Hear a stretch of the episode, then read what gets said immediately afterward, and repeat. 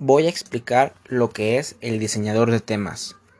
En el diseñador de temas podemos cambiar el color de toda nuestra wiki.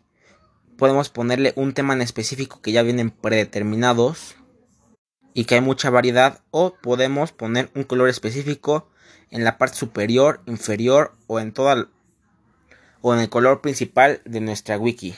Esto con el fin de que a nuestro parecer se vea más bonita. También se le puede agregar un logo o un favicon, pero para esto se necesita subir una imagen o un archivo.